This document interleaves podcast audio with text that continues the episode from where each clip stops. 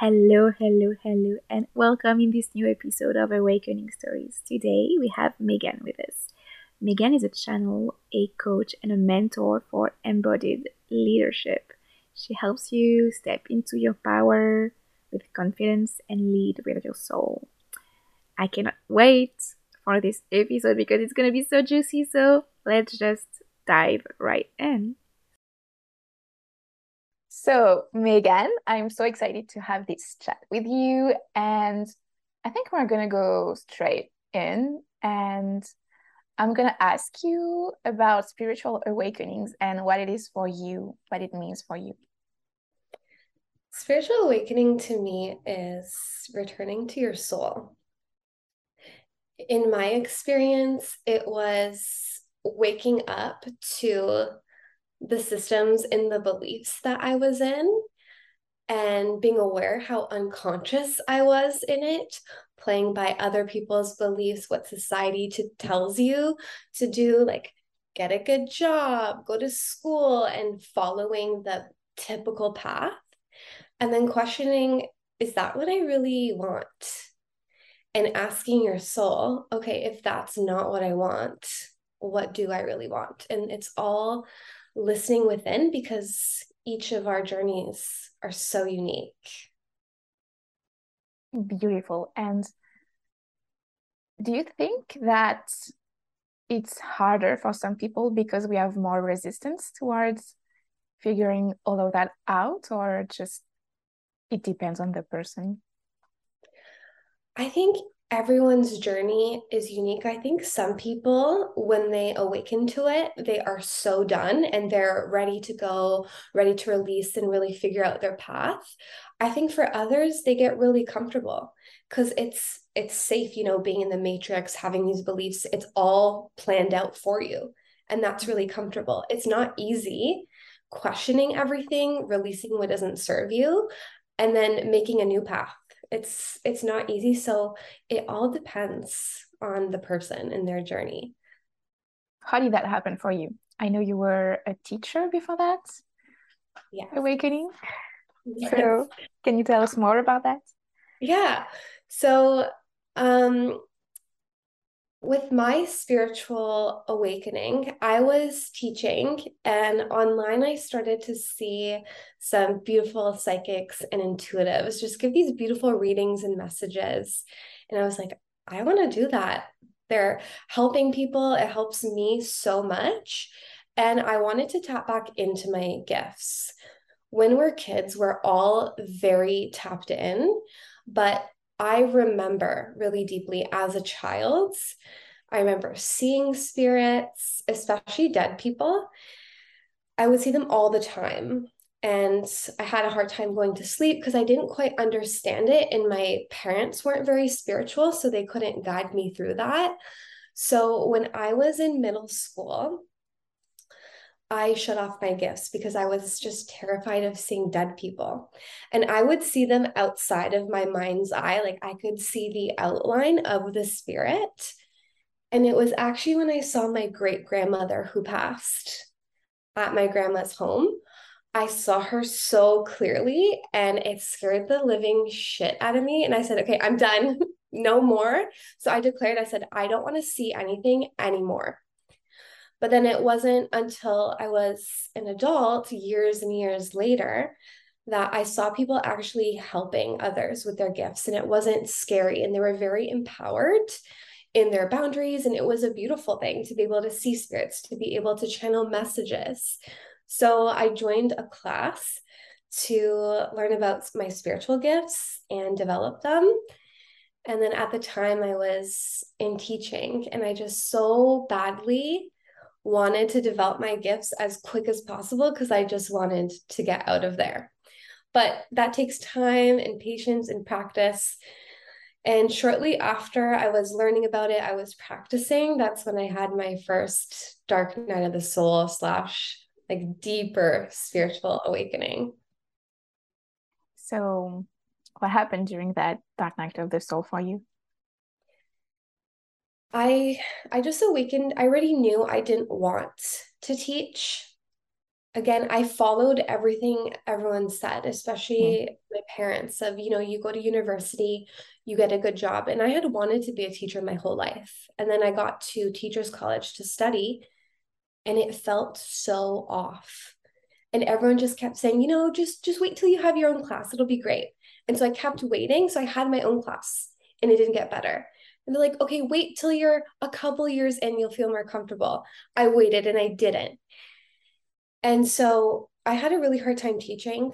It's not a good system. It's a very broken system that, again, it's based on having children just, you know, follow what what the government says and you have to be a good student you have to be a good worker so it's very based in conditioning and it's not based in actually helping children it's just pushing them along.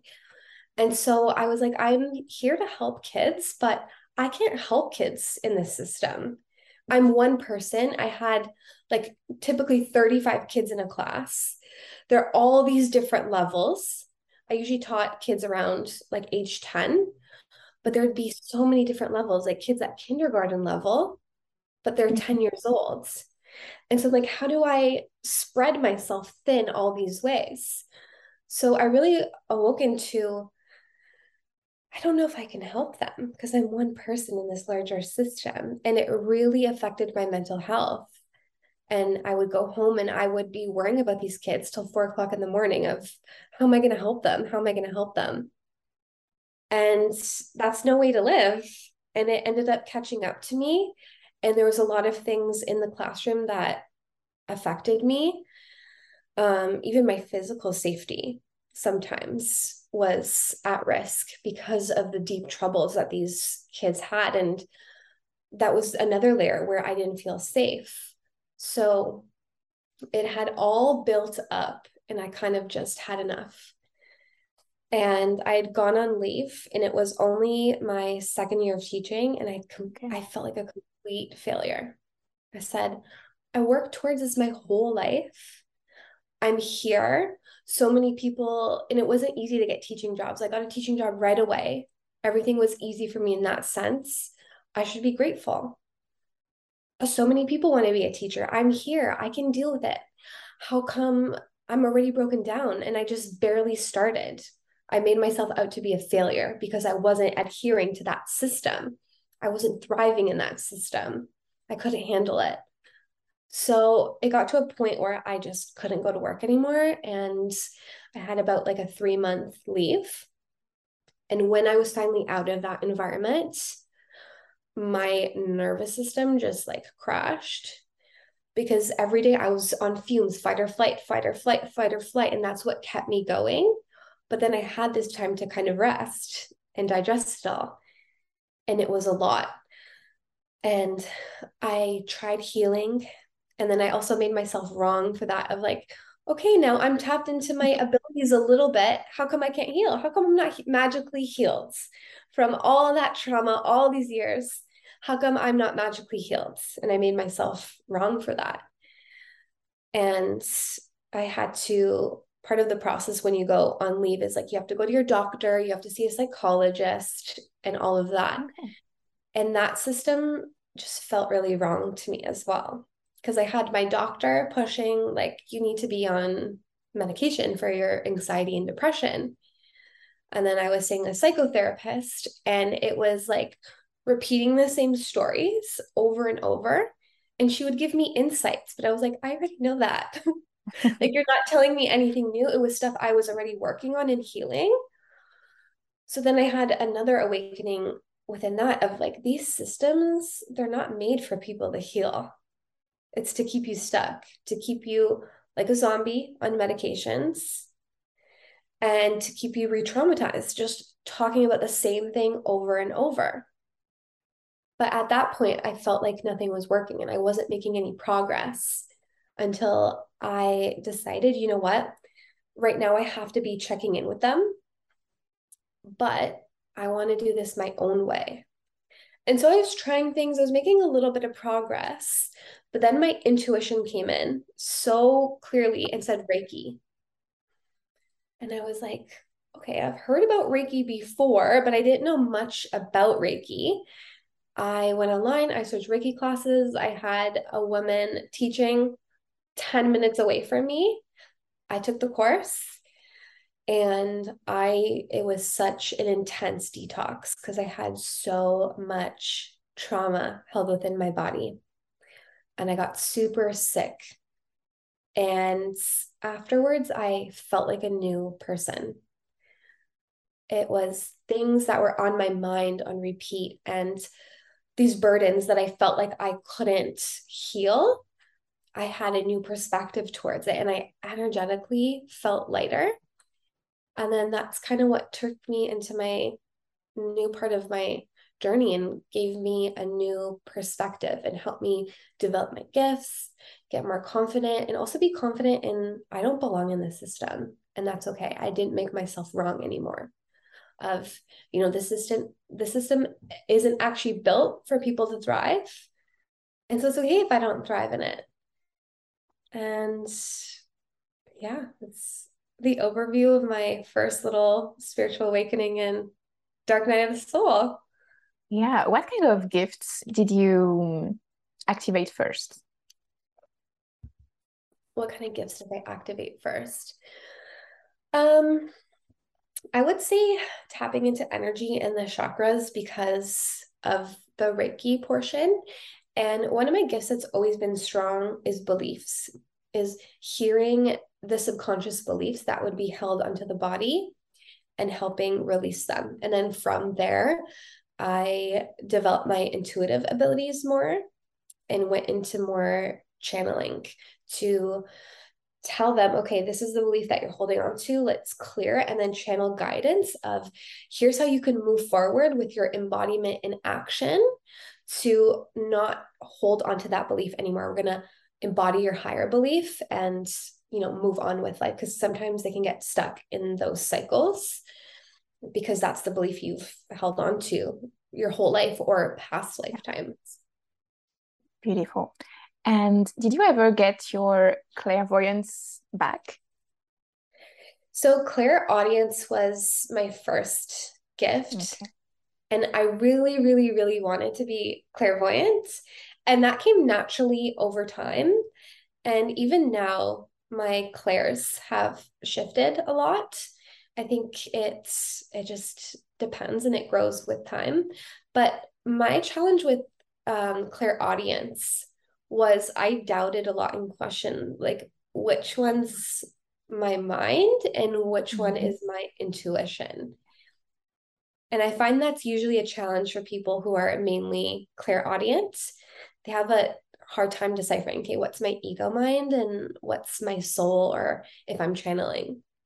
Yeah, that's that's true. And it's I believe because it's the same voice often for us. So Right, I would explain it. Your voice. Yeah. And do you see dead people again or not? Because in the beginning you mentioned you were seeing seeing dead people. Yeah. So I do. Um it's not something I've actively been trying to redevelop. Mm. I thought as I was like developing my gifts, that would be the first one that was the strongest because that's what I saw my whole life. But it was more so the clairaudience, the energy healing, the shifting beliefs. So when I'm out, I'll I'll see spirit all the time and I'll just I'll tell it to go to the light. I'm like in my house and I'm cooking and I'm like, okay, you gotta go. I don't want you here but honestly connecting mediumship that's not something i've i've actively tried to tap into sometimes it naturally comes in like when i'm in in sessions but yeah not actively. Yeah that was i was about that is what i was about to say. Maybe it wasn't meant for you to be a medium and see all those spirits. It was a I way for you to connect to deeper things.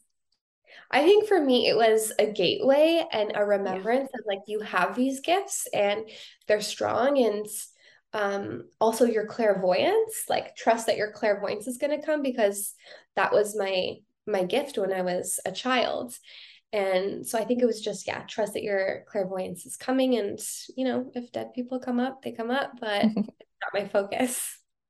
Of course. Um, did the class that you took help you a lot with those gifts and for sure. I had an incredible teacher and it helped me tap into so many gifts. So we did body intuition, we did mediumship, we did uh, angel readings, channeling, automatic writing. So we got a taste test of everything and then we were encouraged to tap into what really called us. But I think what was most important is ethics of reading people because I think that's something I talk about a lot because I'm really passionate about it because on social media I see people really lack ethics and boundaries. So I was really lucky to have a teacher where that was the first thing she taught of here are ethics, here are boundaries, not only for reading others, but also for yourself. Because when I mm. entered it, I was still a little bit scared because of my past experiences. But she really taught me you are in control. It doesn't matter what you see, what you feel, you ultimately have the free will and the power. And then she taught us how to ghost bust um, right away. And so when I was seeing spirits all the time, I'd be like, hey, gotta go, you gotta go, and you gotta go to keep my space clear. And then I felt more comfortable. And then I felt really empowered. And then that I passed on to to others as well of they didn't feel in control of like, okay, I see this, I sense it, I feel it, and helping teach others too. You're in control always, protecting yourself, sending them to the light. So I was really, really fortunate to have an incredible teacher from the start.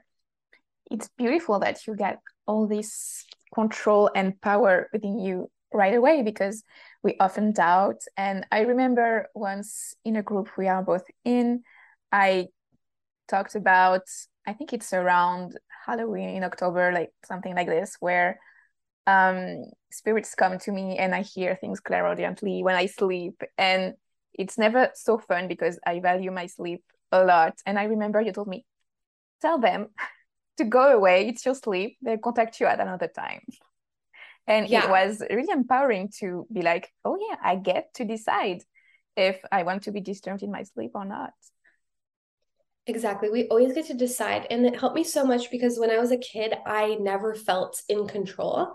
I remember seeing like dark spirits when I was a kid and I and I had a hard time going to sleep and having that knowledge of I decide who's in my space. I decide when they contact me, how they can contact me. I'm in charge and they, you know, get to like they're blessed to be in my space, not the other way around. And you always get to decide. Beautiful. And I think it's a beautiful lesson for everyone to remember that. Sometimes we tend to forget. Um, so, did you have any other dark night of the soul and awakening? I honestly, last September, um, I was off Instagram for a while. I wanted to take time to develop my products, but then it ended up I ended up getting sick with uh, Miss Rhoda, and that really activated like the deepest of trauma within me towards my body. Because ever since I was a very little girl, I had issues with like body image, eating, all kind of disordered behaviors. And i felt like i healed layers mm. of that but there was still so much trauma stored within my body. And that kind of came up. It was like whether you like it or not this is it. We got to deal with it. And so it was a lot to deal with at once. And when i released that it shifted so much in my life I had lost quite a bit of weight and people were like, what are you doing for weight loss? And it was I nothing. Mm. It was just I was holding on to so much trauma that my body was inflamed. Last year I was the heaviest weight ever. But as I released that trauma, that like the weight, it was energetic. It naturally came off. But not even the the way I physically looked, how I felt about myself. And it really awakened me to there were some teachers um, I was learning from, and it was a bit of like spiritual bypassing. And this kind of made me see, like, okay, like you can't bypass anything. And it connected me to the power of your nervous system and how powerful it is to be connected to your nervous system and just to know the process of your nervous system. How do you feel in each state? and how to bring yourself back into that home state of connected, calm, and regulated. And so at that time, I, again, my previous distrust for like professional and, and therapy, I said, I want to learn myself and get a certification yeah. and guide myself through it. And this is such a powerful experience for myself, then I can help others with similar things. And so I got a somatic trauma therapy certification. And so I just learned about how we store energy in the body and somatic exercises to move that energy out and be really mindful of our nervous system. And that's been such an important layer of healing for me because it's really grounded in the body, like the spiritual healing and the shadow work. That's really beautiful, but that's one part. Having also grounded healing of moving the body, tapping into these areas, moving out, being really mindful of how our body naturally works is so beautiful because we can be really hard on ourselves of oh i've already healed that. How come it's coming back again it's well no your nervous system is imprinted in that way because it's been years and years and years of that same story, that same trauma, that same belief. So that was my second really big dark night of the soul, which has been really, really beautiful because it's tied in my work of a body, mind, and spirit approach. And I feel like it's more grounded. It's spirituality, but it's also the raw humanness, which is what we came here for the human yeah. experience and the spiritual experience. And it's more holistic, it touches on every part of us. So it's beautiful. And I think I skipped ahead a little bit because uh, you were telling us how you were a teacher, but what happened when the leave uh, ended? So it was in 2020. And it was during the time I was already so sick and tired of the system. And then everything was coming up with like the mandates and online school. And that was something I firmly did not believe in, especially children when they're very young. They're very impressionable. And I was so angry of even more of this fear and being pumped into them and how they were being guided and what they're being guided to believe. And so I felt my mental health again decline and it felt like too much. And I had contacted, like, teaching is unionized. So I went to the union. I said, Hey, I want to quit. And they were like, Are you sure? No, you're an incredible teacher. We need you. And there's not many teachers like you because, you know, there are a lot of teachers that don't care. I cared. I put in a lot of work, a lot of time, a lot of love. And they're like, you know, give it some time, like wait a couple months, like, you know, go back to your doctor and all this stuff. And I'm like, I'm not fucking doing that again. Like, I just, I knew it. And so I went on leave again for 30 days. I said, go on leave, decide. They said, take as much time as you need. And so it was 30 days. And then they were like, you know, I think you should take some more time, take some more leave. And I'm like, I'm not doing this fucking paperwork and having to go to my doctor, see all these people. I said, nothing's wrong with me. There's nothing wrong with me. There's something mm. wrong with the system that I'm in. I don't belong here. And so, you know, my ego was like, you know, you could like stay longer and still get paid and all this stuff. But I was like, I don't want to be paid by them. I want to cut ties. I'm done with the system. I'm done with going through all these steps, all these loops. I said, I'm done. And I quit. And it wasn't even halfway through the year. And I obviously felt terrible for my class. I felt like I felt really upset because you get attached to these kids really quickly. But I was like, you know, I know that there's going to be a teacher there that actually wants to be there and will also be great. I said, like, God, I trust that whoever replaces mm-hmm. me will also have a kind heart, a kind soul, and have their best interests. And they did.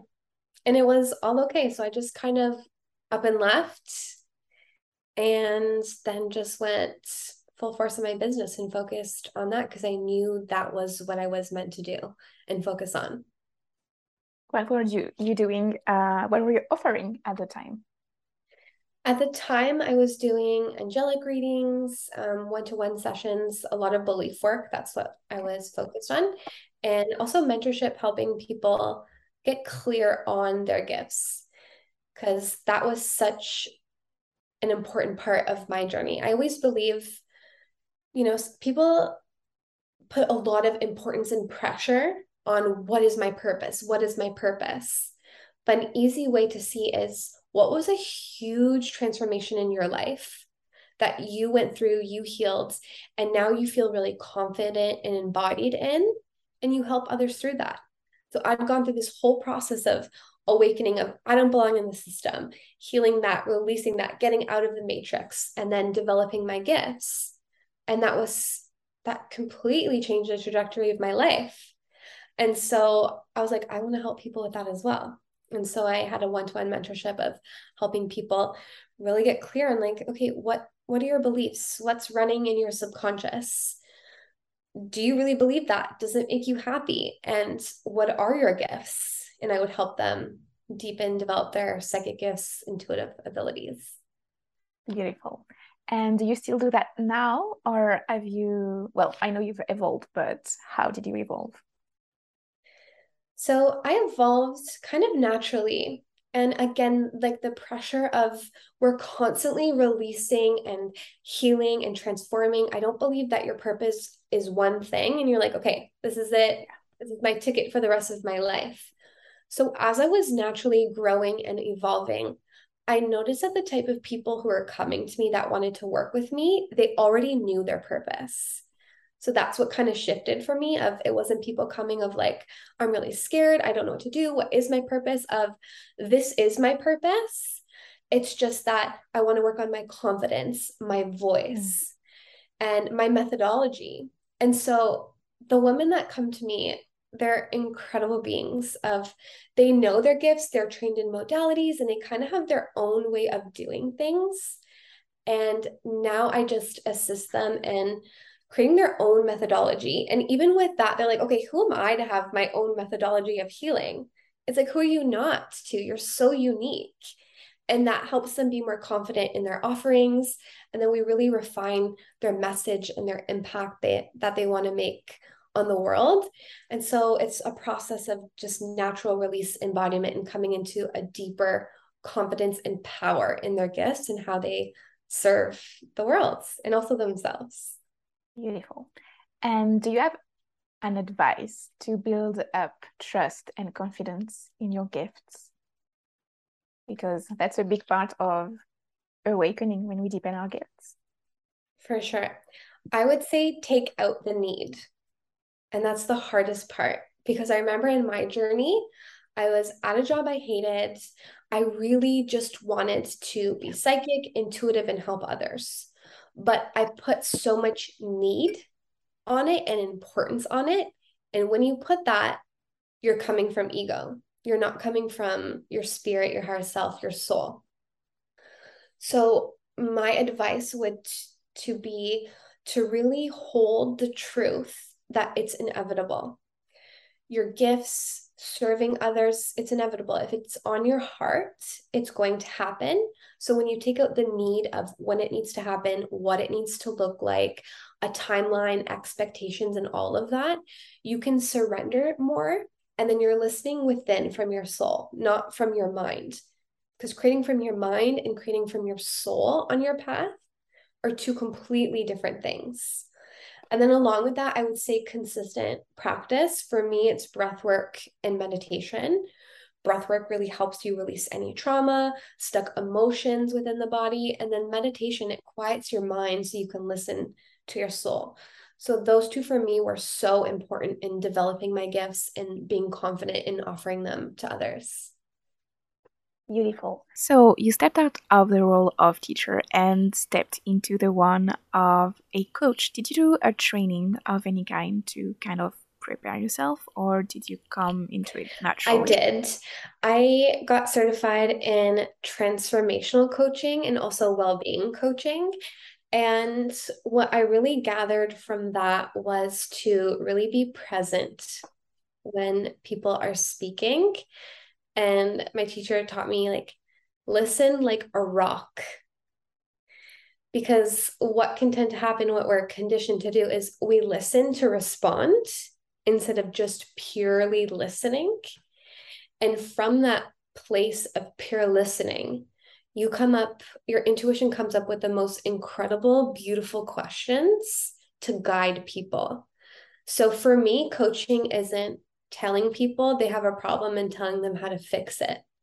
It's about deeply listening and asking questions so they can guide themselves to the insight because that's so much more powerful when you can ask these powerful questions and they come to the realization and they're like, oh my gosh, I actually know the answers. I just guided myself.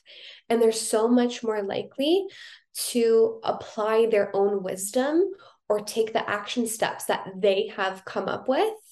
And that completely changes their life and their path.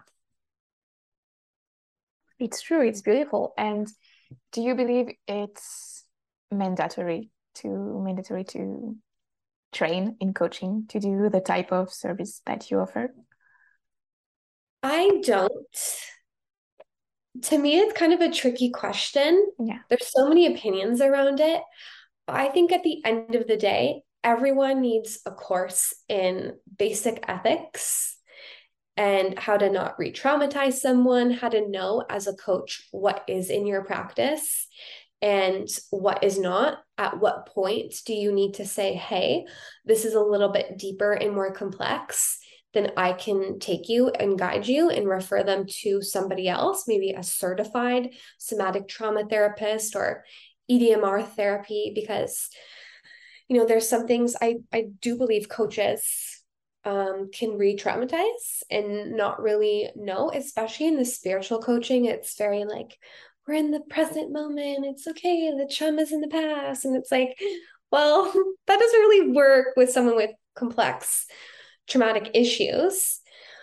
So, yeah, I think everyone should have basic ethics. Um, I think that as a coach, it's really important to be investing in your path and learning from different teachers, but also have some time applying it.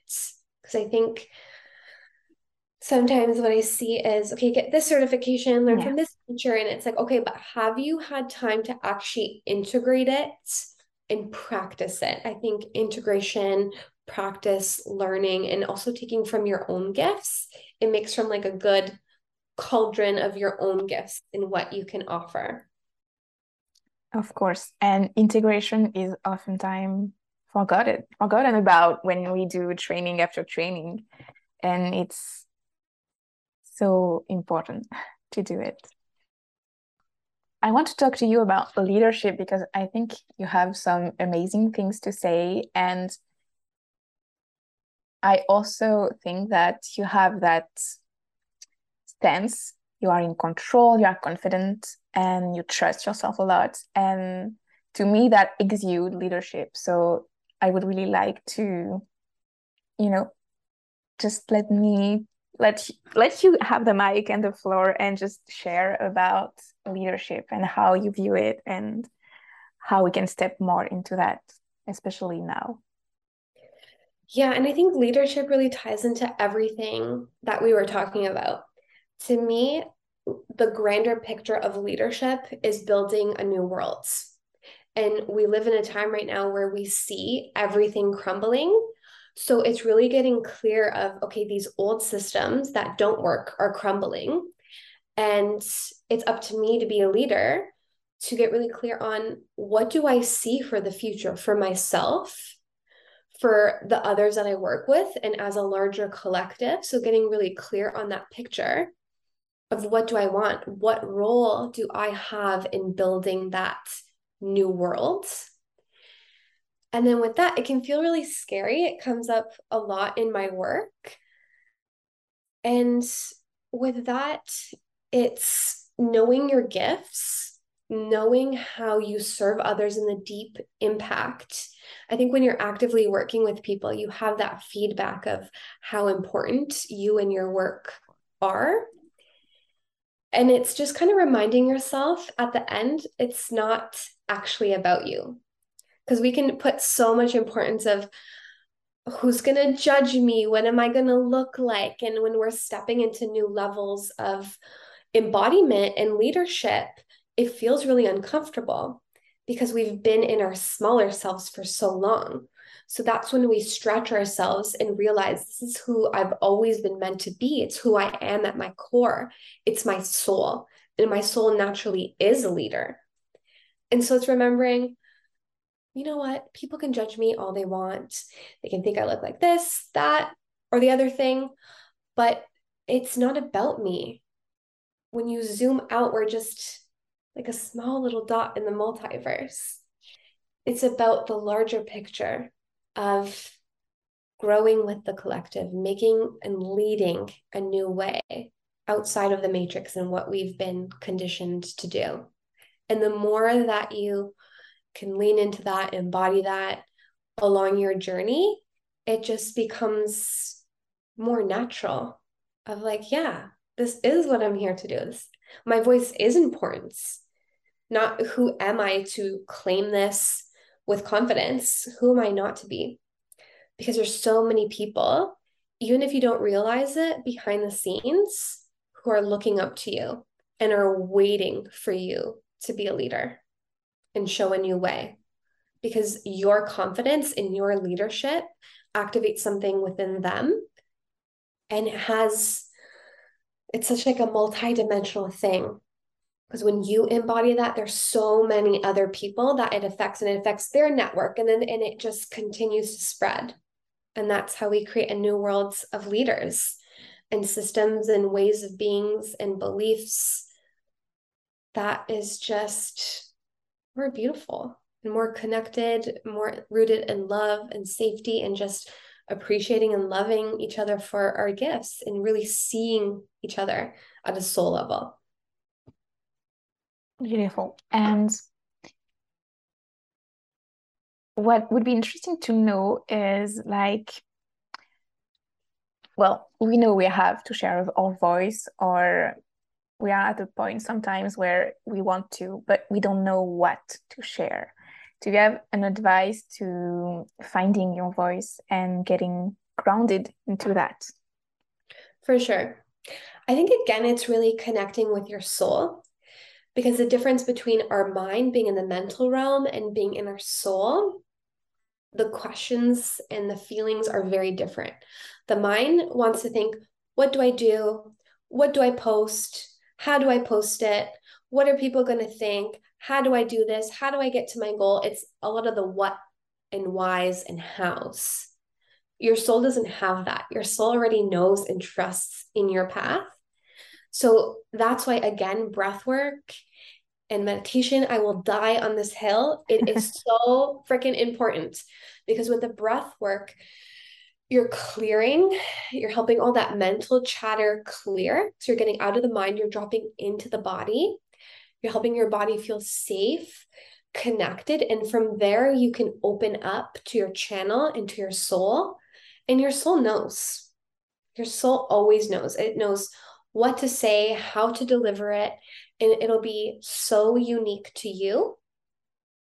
And that's where it feels more in flow and effortless rather than the thinking and the question. So, anytime if you notice that chatter, you know, okay, I'm not with my soul, and you lean onto your practices to get into that flow state and channel. Beautiful. And I can share a little bit of a personal story because I've been wanting to do a podcast for so long. And last year, I recorded an episode, like 30 minutes of flow. And I questioned everything and I wanted to have like a month of episodes before and what would it be called and you know all the questions from the mind and like not even a month ago I was like okay so I need to share my voice I want to is the podcast still for me can you give me that idea that I need if it's the medium for me to share my voice or not and just half an hour later, I had the name for the podcast and I knew what it would be about. And I decided to just go with the flow and just not ask questions about that and not hows and rhythms and all of that because it feels kind of irrelevant somehow. Yeah, it's, it's not questioning, it's just a knowing. It's a strong knowing. Yeah. And that comes with time and experience of trusting but it's like the efforting and the trying to make it happen versus the it's just a being of you knew the podcast was going to happen it's been on your heart and rather than the question it was like here it is here's the name here's what's going to happen and it just kind of naturally floats from within so i think that's a really important lesson for yeah. the listeners of is it coming from soul or is it coming from mind because it gets to be really easy and do you think we need to learn to trust ourselves with the help of someone else, or can we do it alone? Because I've really spent time last year trying to trust myself, and I'm not sure that would have happened that's this podcast if I did not trust more, leaned into that more. I think for me personally, I think that it's a balance. Mm. I think that having a teacher who is at a different point in their journey, who have already embodied and gone through something that I'm currently working through within, they can remind me and bring me back. And they have some tools, embodiments, lessons, and experiences that I don't quite have. And just being in their energy, their presence, their knowing that's activating for me and that can shift me back in. But I also believe what we are talking about before, we can rely too much on others. Mm-hmm. And that's not a recipe for trusting because then you're just, yeah. okay, this teacher, and then this, and then we're always other teachers, other mentors. I do believe we need some quiet time to integrate and trust because if you're always relying on others, that muscle needs to be strengthened from within. And I think life naturally gives us those periods of time where it's like, okay, you need to cut all outside sources. It's just you. Yeah. Like with my last awakening, it was like, okay, you need to stop, like, no more this, no more that, outside sources. It's, yes, that's helpful, but it's time to get quiet and go from within. And that also gives you time to trust your discernment because uh, you shouldn't be taking everything that a teacher or mentor says as, okay, this is it, this is gospel. And I've done that before. You have that time to be like, okay, this is what I've learned. How does that sit with me in my energy? And then you can integrate it. When you're asking that question, you can trust yourself more and then integrate it. And then that kind of makes your own unique experience instead of just, okay, this is what my teacher said, let's follow and trust that. So I, I really do think that it's a balance. I think that teachers can really help our growth exponentially in a shorter amount of time. But there's so much value in just shutting out the world, minimizing things that your soul says. Like maybe you want to cut off some friendships altogether or for a while. When you have that quiet time, you can really reevaluate your life and your path and what you need to trust and what you need to move forward with. Yeah, it's like getting a teacher is a shortcut, but in the end, you will always need that time alone with yourself to 100. embody what you were taught. 100%. Yeah. So, this is a question I really like to ask. What advice would you give yourself, your younger self? going through an awakening or a dark night of the soul? I would say surrender. Because when I was my first dark night of the soul, I'd place so much importance on the end goal of this is my desires, this is what I want. I want to be an intuitive teacher, doing intuitive readings. At the time, that's what I really, really wanted. And I was pushing, forcing to get there, to get there, when again, it's inevitable to get there if that's my desire. So it's how can I surrender this minute, this hour, this day, instead of having my mind of like, okay, I've have steps A to Z, how I'm going to get to my desire, and I need to push, and I need to do this, and I need to do that. Of release the need and just surrender because your soul is the ultimate guidance. When we have a plan from the mind, that's when we're more susceptible to um, just taking what teachers say and okay, if that worked out for their path, that's going to work out for me. They're where I want to be. They're what I view as success. So I'm going to follow what they did. Because look at them, they're doing it and they have so much money and they're happy. Of surrender what it needs to look like, when you need to get there, how you need to get there, and just have some tools that really ground you, help clear your energy, and help you feel connected to your soul. And then just let your soul guide you there because you will get there. And listening to your soul guidance, that is the ultimate. Yes, it is. Beautiful. I really like asking this question because there's a lot of golden nuggets that come within. For sure. and we've mentioned Dark Night of the Soul several times.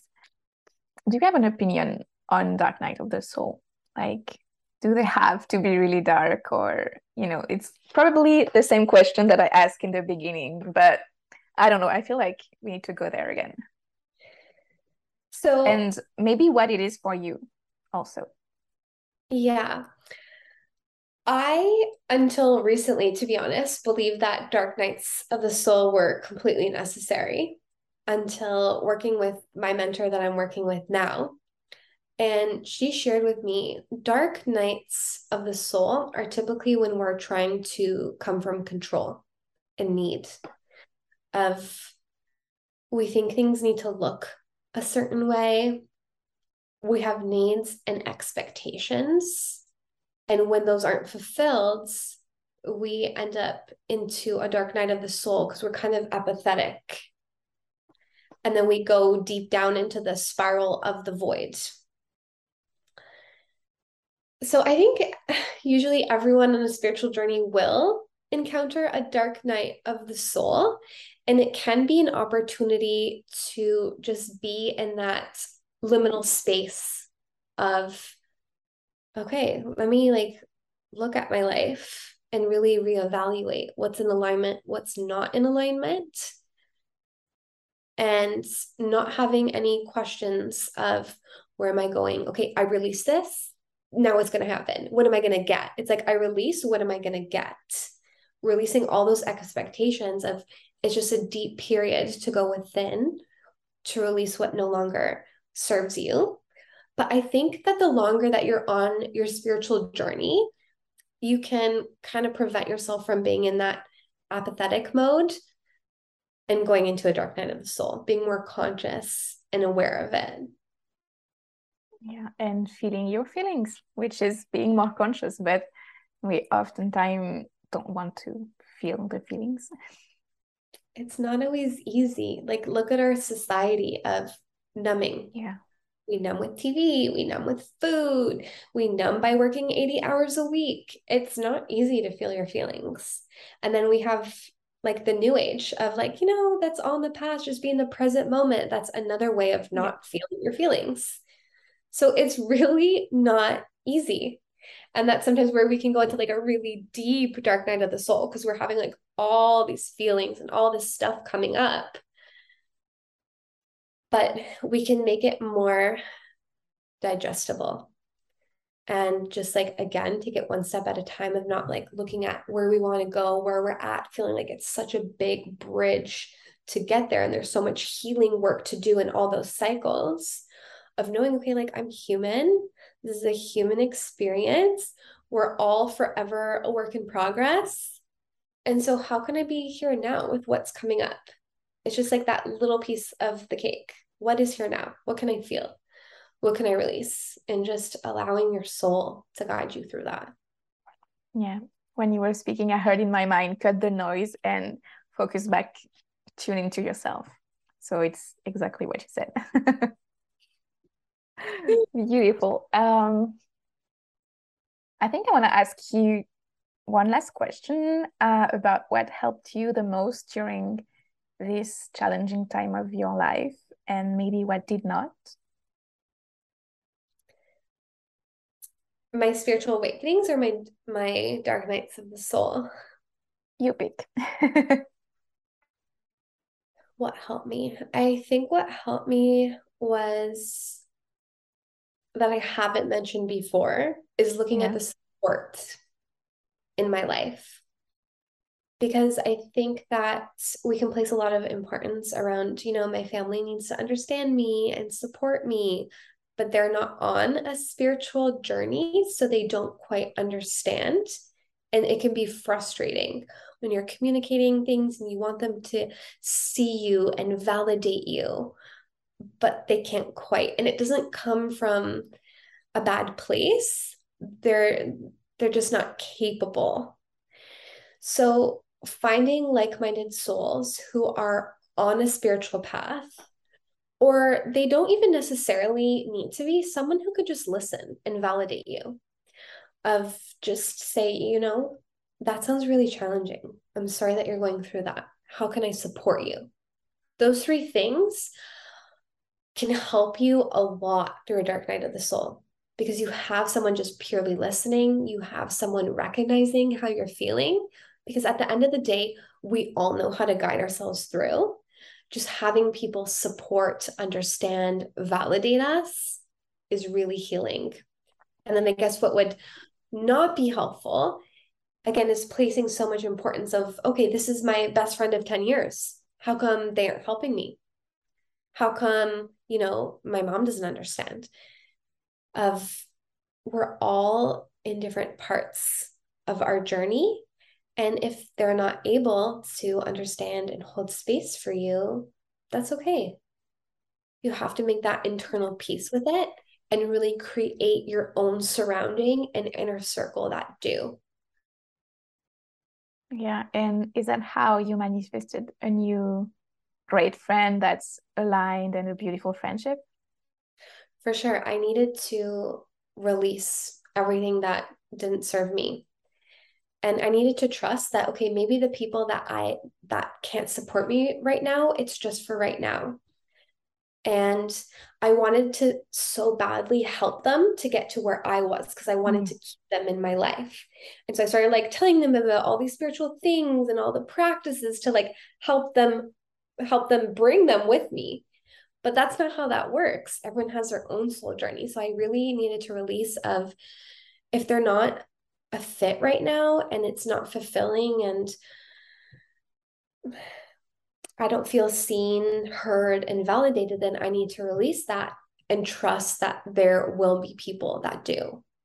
And I also needed to be clear at the type of person I am in relationships and how I show up because I'm very particular and I have a huge heart and I'm very I love to share that that like very mm-hmm. intensely with others and some don't. You know, some like to just be like very casual friendships and I had to get clear of who I am in relationships, how I show up, and how I want others to show up for me. I wanted that energetic match. In my whole life, I never had that energetic match. And I always was like, you know, I'm a really intense person in relationships. And I was like, I'm actually not. I just have a huge heart. I really value consistent communication. I value people checking in on me and holding space for me. And these are just basic things in a relationship. And I thought, like, oh, I'm too much. I'm too much of a friend. I'm too much in relationships. And I realized these are really basic things that I've never received. And so I said, this is what I bring to the table. And this is what I expect in return. I expect a 50 50 relationship. When I had always been 150, yeah. and mm-hmm. they've been 10%. And that exhausted me. And so I didn't make myself wrong or or label myself. It's you know, this is what I bring to the table and it's beautiful. And this is what I want others to bring to the table. When I got really clear on that, especially in the beginning, that's when I started attracting aligned relationships. And there's a lot of people that I've met that I'm like, I don't click with you. And it's been fine because I've been myself from the second that I met them. And I could tell it's just not a match. And that's fine. It's so much more powerful to do it right away than to like go through the drama afterwards of like, I don't feel seen. Why aren't you doing this? And all that kind of stuff. Beautiful. I think that's going to be really inspirational for us to listen to that.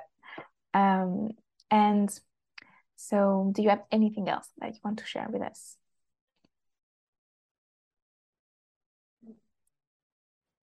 Take your time.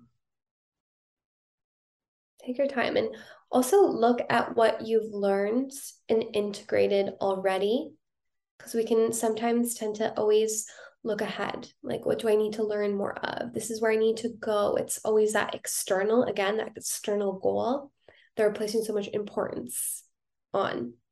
But the only thing that we truly have is the present moment.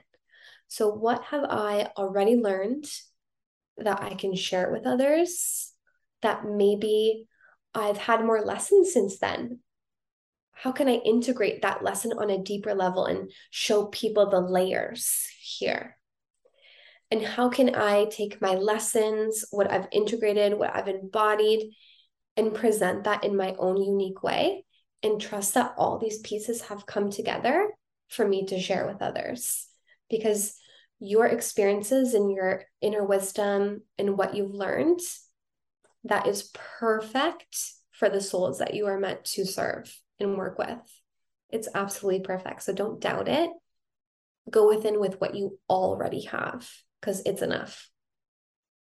Beautiful. Um, do you want to share more about what you offer and your services? Sure. So right now I have one-to-one single sessions available, and so that's about bringing one desire forward of what you're working towards. And we do some release and embodiment practices. And then I teach you how to really tap into the quantum because we tap in to different ways. It's unique to each person how to hold that desire to really stay connected with it. Because sometimes we can get really discouraged of like, okay, I took this step, it didn't happen. And then we drop our energy. And so, how do we hold that higher energy of your desire? And then I have a mentorship for leaders who are taking action, who are clear on their purpose, but they want to develop deeper layers of their purpose and get really clear of what impact am I here to make? What's my unique method and methodology and um, mission to share with others and create that beautiful new world we're talking about. And then in the fall, I have vibrational medicine coming out. And like we've been talking about, getting stuck in those healing cycles, I need to do more.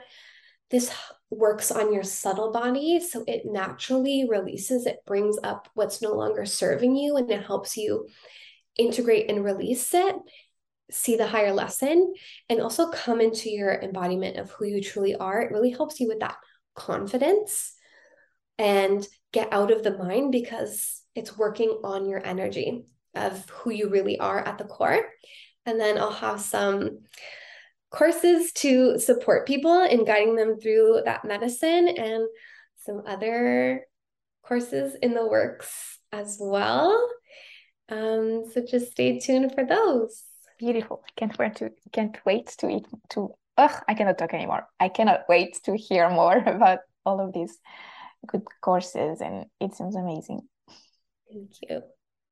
Thank you so much, Megan, for this time together. And I will leave your um, Instagram and your website on the show notes for anyone who wants to reach out to you. And yeah, thank you so much for that. Thank you. Thank you for everyone listening. So that concludes our episode with Megan. I hope that you enjoyed listening to it as much as I enjoyed recording the episode. And I also hope, but I know you did because it's my intention always that you got everything that you need from this episode. And my intention is always to serve you for your highest good and the highest good of all. So I really, really know that it does help you. And I am really trusting that. And I want to share that because I know it's important to know and to hear people say that they trust their power and they trust the good that they do and what they offer. So that's why I'm voicing it because it can inspire you and it can help you step more into your own power because that's what we need. We need leaders showing the way and building that new world we need and want. And that is actually also happening. It's also being built and it's being built by you, by me, by all the people that I interview, and so many more, by the people that step into their role, into their leadership. And yeah, I'm so passionate about that. So yeah, I will talk to you soon. In the meantime, keep meditating, tuning back within, and maybe doing some breath work. I love you. Talk to you soon. Bye.